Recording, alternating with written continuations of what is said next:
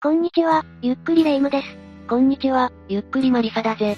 さあ今日は一体どんなお話が聞けるのかしら今日はアメリカで起こったとある衝撃的な事件について紹介するぜ。衝撃的って？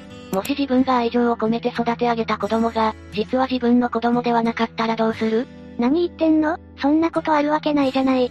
いや、それが実際に起こってしまったんだ。本当に？事件の名前はボビー・ダンバー事件。事件の原因となった少年の名前から付けられている。一体どんな事件だっていうの？それじゃあボビー・ダンバー事件について詳しく解説していくぜ。お願いします。事件が起こったのは今から100年以上前のこと。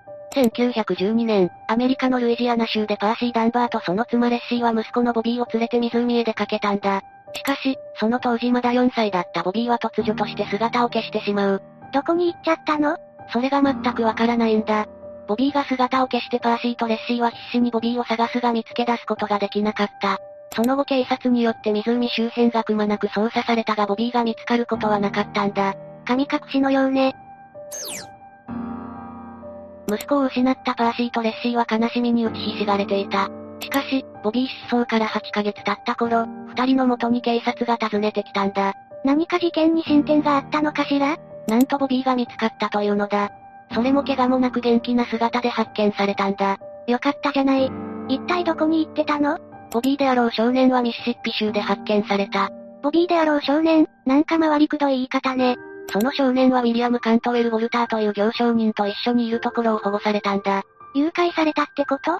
警察はそう判断してボルターを逮捕した。しかしボルターは少年はボビー・ダンバーではなく、チャールズ・ブルース・アンダーソンという名前で、友人のジュリア・アンダーソンの息子だと主張したんだ。人違いだったの？そこが今回の事件の鍵を握るポイントなんだ。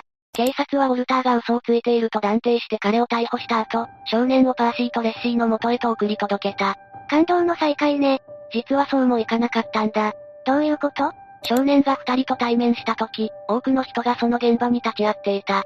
しかし、人によってその時の証言が違っているんだ。証言が違う？少年が母親であるレッシーを見て、ママ、と叫んでいたという人もいれば、二人を見た途端突然泣き出したと証言する人もいたんだ。奇妙な話ね。不可解なのはそれだけじゃないんだぜ。パーシーとレッシーですらその少年が本当にボビーであるのかどうかということがわからなかったんだ。自分たちの息子なのにわからなかったの？二人は少年がどこかボビーと違うような気がしていたんだ。じゃあもしかして本当に人違いだったの？少年に違和感を覚えていたレッシーだったが、入浴中の少年にボビーと同じあざがあることに気がついた。それにより彼がボビー本人であるということが分かったんだ。なんだ、人違いじゃなかったのね。こうしてパーシーとレッシーは無事ボビーを引き取り、地元の住民はそれを祝福した。ハッピーエンドね。いや、そういうわけにはいかなかったんだ。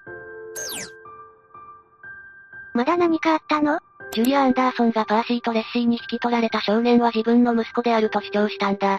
ジュリア・アンダーソンって逮捕されたウォルターの友人だったわよね？そうだ。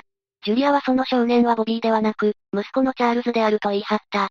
ジュリアはシングルマザーで仕事をしており、少年が発見された日は息子のチャールズをウォルターに預けていたのだと主張した。確かにウォルターもそんなこと言ってたわね。そこで警察はジュリアの求めに応じて、とあるテストを行った。テスト？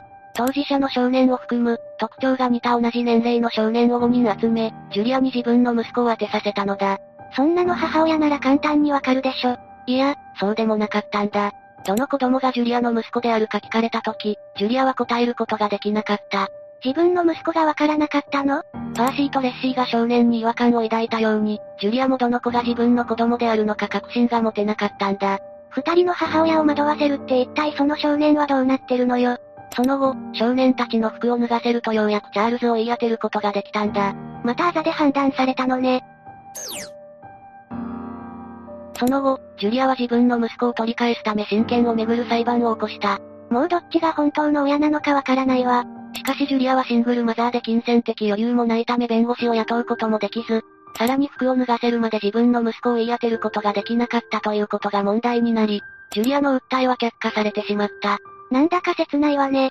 そして次はウォルターの裁判だ。もし少年がジュリアの息子のチャールズであるならば、ウォルターは無実の罪で逮捕されたことになる。ジュリアも息子を取り戻すべくウォルターに協力した。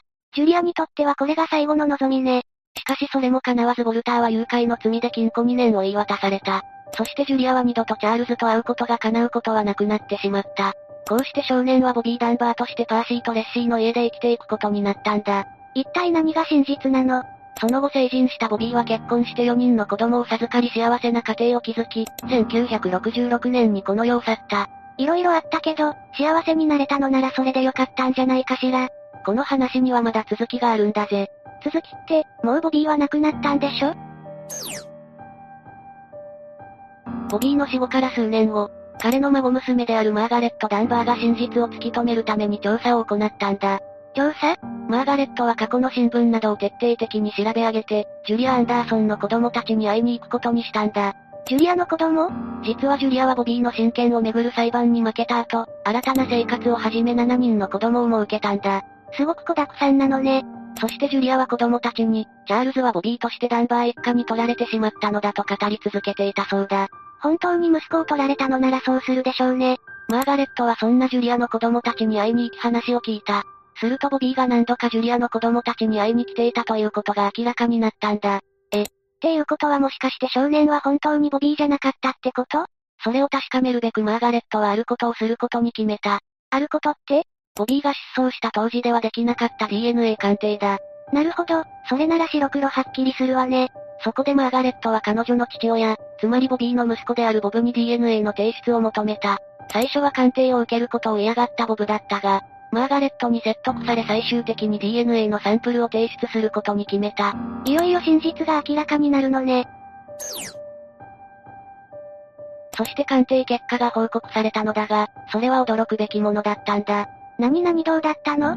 マーガレットの祖父はボビー・ダンバーではなく、チャールズ・アンダーソンだったんだ。え？っていうことは、ミシシッピ州で保護された少年は本当にジュリア・アンダーソンの息子だったのだ。そんな、この結果にダンバー一家は大混乱だった。マーガレットの兄弟はこの事実を知って自分は一体何者なんだと悩み、マーガレットはこのような調査をしたことを責められた。確かに突然そんな事実を突きつけられたら混乱しちゃうわよね。こうして100年近くの時を超えてこの事件の真相が明らかになった。ボビー・ダンバーとして育てられた少年は、実際はチャールズ・アンダーソンという全くの別人だったということだ。本当の母親だったジュリアや無実の罪で逮捕されたウォルターは悔やみきれないでしょうね。そうだな。ちょっと待って、少年がボビー・ダンバーじゃなかったのなら、本物のボビーはどこに行ったの？それだけはわからないままなんだ。一説ではワニの仕業ではないかとも言われている。ワニ？ボビーが失踪した時、湖にはワニがいたんだ。パーシーとレッシーが目を離した隙にボビーはワニに食べられてしまったのではないかと考えられている。なるほど。確かにそれならどれだけ探しても見つからないわね。しかしこれは憶測に過ぎない。ボビー・ダンバーが失踪した日、あの湖では一体何が起こったのか、真相は闇の中ということだ。信じられないような悲しい事件ね。以上がボビー・ダンバー事件についての解説だ。世界では信じられないようなことが起こっているのね。他人事ではないぞ。もしかしたらレイムも実は他の誰かの子供かもしれないぜ。そ、そんなことないわよ。本当かな？ちょっと DNA 鑑定してくる。というわけで、今回はボビー・ダンバー事件について解説したぜ。次回もゆっくりしていってくれよな。